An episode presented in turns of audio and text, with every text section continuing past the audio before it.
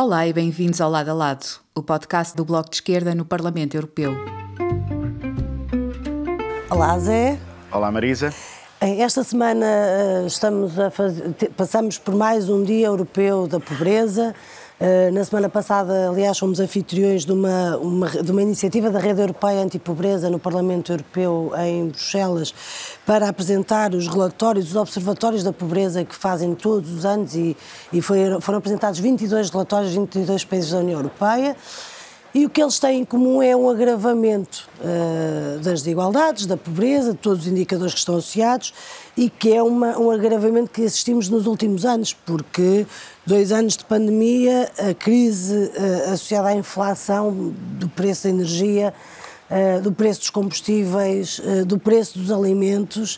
Uh, obviamente, a invasão da Ucrânia também não veio ajudar a nada disto, mas a verdade é que não é o primeiro ano que temos um agravamento destes indicadores e as políticas envolvidas parecem ignorar o agravamento sucessivo das desigualdades e dos problemas associados à pobreza em cada um dos países da União Europeia e não é por falta de recursos. E esse é o problema mais grave. Sempre que estes indicadores são divulgados, nós temos dois tipos de discurso. Temos o discurso da direita liberal que diz que o que é preciso é crescimento e se a economia crescer, os salários vão crescer. Um, o problema é que isso pura e simplesmente não é verdade. Nós crescemos em 2020 e fomos o país em que a, a pobreza mais aumentou em toda a Europa e em 2021 voltámos a crescer e passámos do 13º para o oitavo país com maior uh, uh, taxa de risco de exclusão de pobreza na União Europeia. E, portanto, a nossa economia tem estado a crescer, mas a pobreza não tem estado a diminuir. E, portanto, de facto, precisamos de políticas ativas de combate à desigualdade. O segundo grande discurso é o discurso do, dos compromissos que nós tivemos na Cimeira Social no Porto, no Porto, que é vamos eh, diminuir em 600 mil a pobreza, temos a versão europeia disso, que é vamos diminuir em 15 milhões a pobreza. Mas já se acabou definitivamente com o objetivo de erradicar a pobreza, isso Exato. também é uma Ou questão... seja, a erradicação da pobreza podem esquecer. Portanto, agora a ideia é baixar de 95 milhões de pobres na União Europeia para 80 milhões de pobres na, na União Europeia. Como se 80 milhões de pobres fosse já uma dimensão de pobreza aceitável para estes países. Para 2030. Portanto, sim, isto é sim. é um objetivo de médio e longo prazo. Um, e como é um objetivo de médio e longo prazo, nenhum dos governantes que estabelecem este compromisso vão cá estar para responder pelo falhanço dessa meta, como se falhou metas de médio e longo prazo anteriores. E, portanto, o que a gente precisa é de identificar as causas da pobreza e dar-lhes respostas agora. E, por exemplo, no caso da pobreza em Portugal, uma das coisas que salta à vista é que a maior parte dos pobres são trabalhadores. São pobres e trabalham e têm salário, mas um salário que é insuficiente e que é precário. E, portanto, a, a, a, o combate à precariedade torna-se um elemento absolutamente fundamental no combate à pobreza. Portugal aliás, um dos países onde há uma taxa de maior sobreposição entre pessoas empregadas e uh, ou em risco de pobreza ou uh, já numa situação de pobreza. Pronto, e o, o, o, aliás, se juntarmos a isto os pensionistas, ou pessoas, portanto, pessoas que trabalharam a vida inteira para ter uma pensão, nós explicamos quase 90% da pobreza em Portugal. E isto são dados estarrecedores. Dentro dos que trabalham, como tu disseste, a incidência da pobreza é maior entre os precários, isso não é surpresa nenhuma. Um, e depois uma grande parte dos pensionistas em Portugal são pobres. E um, não há grande mistério para a solução deste problema. Ou seja, este, o aumento destes indicadores, e que, que aconteceu em toda a União Europeia, mas particularmente em Portugal, ou seja, nós somos dos piores exemplos a este nível desde que acabou a geringonça, que é outro dado significativo. A pobreza diminuiu durante todos os anos de vigência da geringonça e começou a aumentar mal o Partido Socialista se eh, desembaraçou dos seus parceiros. Um, está intimamente associada às dinâmicas do mercado de trabalho, ao facto de ainda termos a mesma legislação do trabalho, basicamente, que herdámos da Troika e do governo de Passos Coelho, e para o facto de estarmos a, a, a, enfrentar esta crise da inflação, respondendo com uma desvalorização real brutal dos salários, dos salários. e das pensões.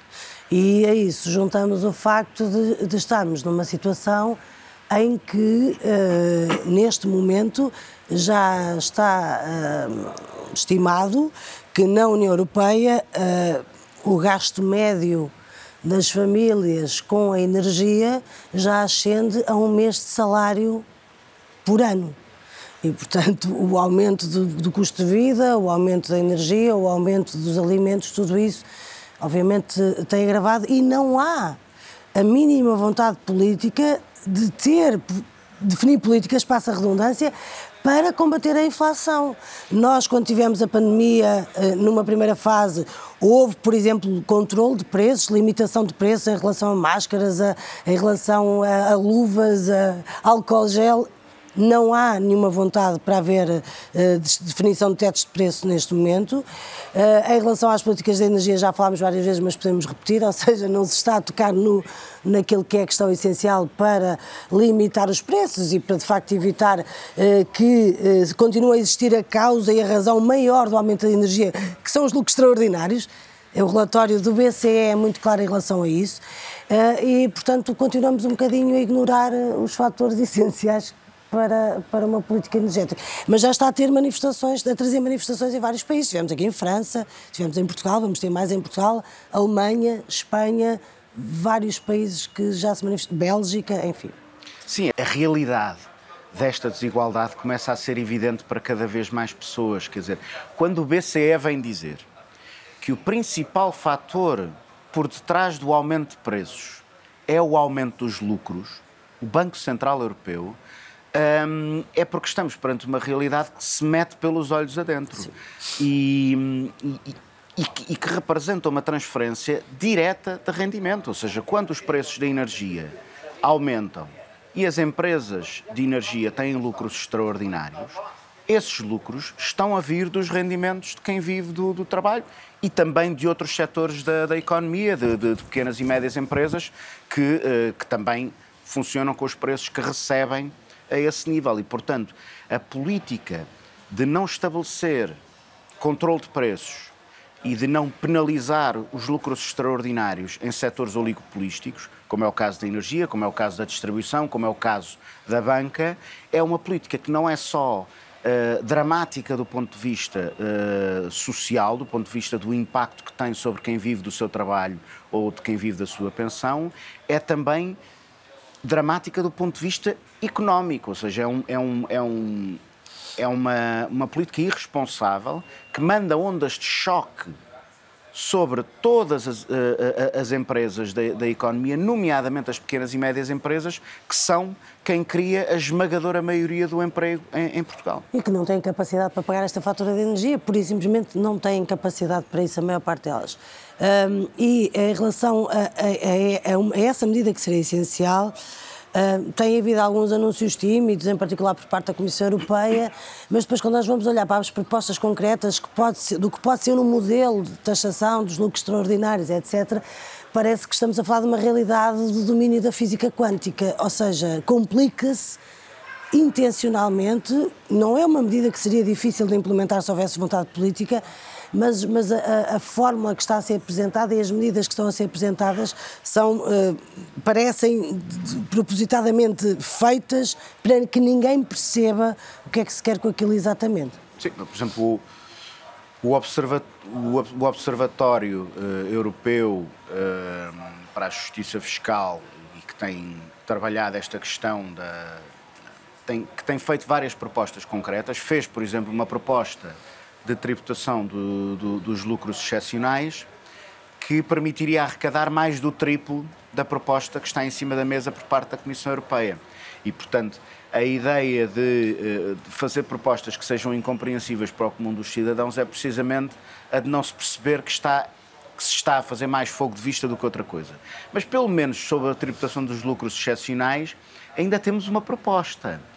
No, no caso do, da, da limitação dos preços da energia, o que há é um compromisso meio nebuloso com a gente vai apresentar qualquer coisa sobre este assunto.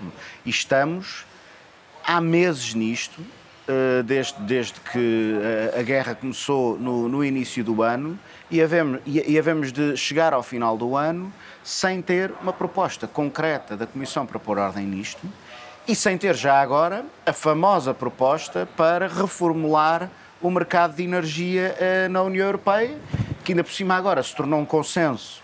Mas Toda a gente sentados. diz que não serve, não funciona, não faz sentido e, e, continuamos sem ter uma proposta concreta para a sua E aí seria uma competência real e concreta da União Europeia e, e para claro, a qual... não vale a pena dizer que são os Estados que vão Não, que aí é uma isso. competência da União Europeia. A definição do mercado marginalista é uma competência da União Europeia, assim como a, a inverter esse caminho também seria uma competência da União Europeia. Enfim, mas eu creio que nós vamos ter muitas oportunidades, infelizmente, de continuar a, a falar. Não, é o tema a energia permanente. que não se esgota em termos de tema, uh, mas é, ficamos por aqui e até para a semana. Até para a semana. Obrigada por nos terem seguido. Regressamos na próxima semana. Até já.